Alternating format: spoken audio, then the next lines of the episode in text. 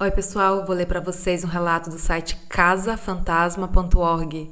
O nome do relato é Falando com Deus. Foi enviado pelo Ângelo Gonçalves de São Paulo. Esse relato eu li na Sexta-feira da Paixão e minha intenção era postar naquele dia, só que acabou que eu não tive, me enrolei, não postei.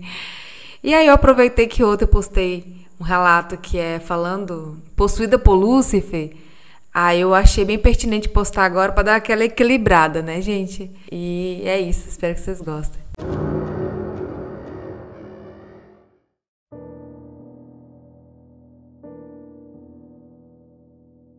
Isso que eu vou contar para vocês não aconteceu comigo, é a história do meu pai.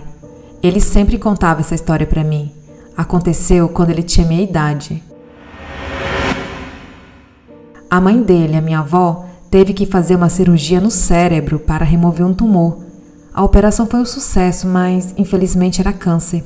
O médico que fez a operação falou para o meu pai e para o resto da família que a minha avó não teria muito tempo de vida e que eles não podiam fazer nada por ela e que ela teria cerca de um ano de vida.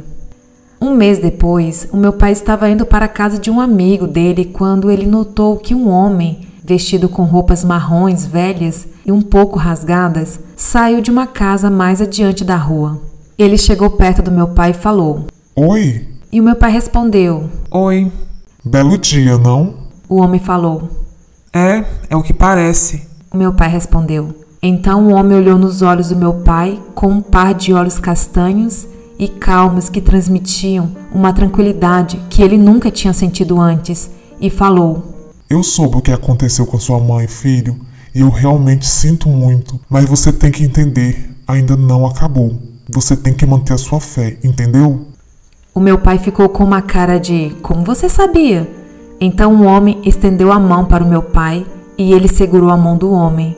E então ele continuou: Ela vai ficar bem, Michel. Eu te dou a minha palavra.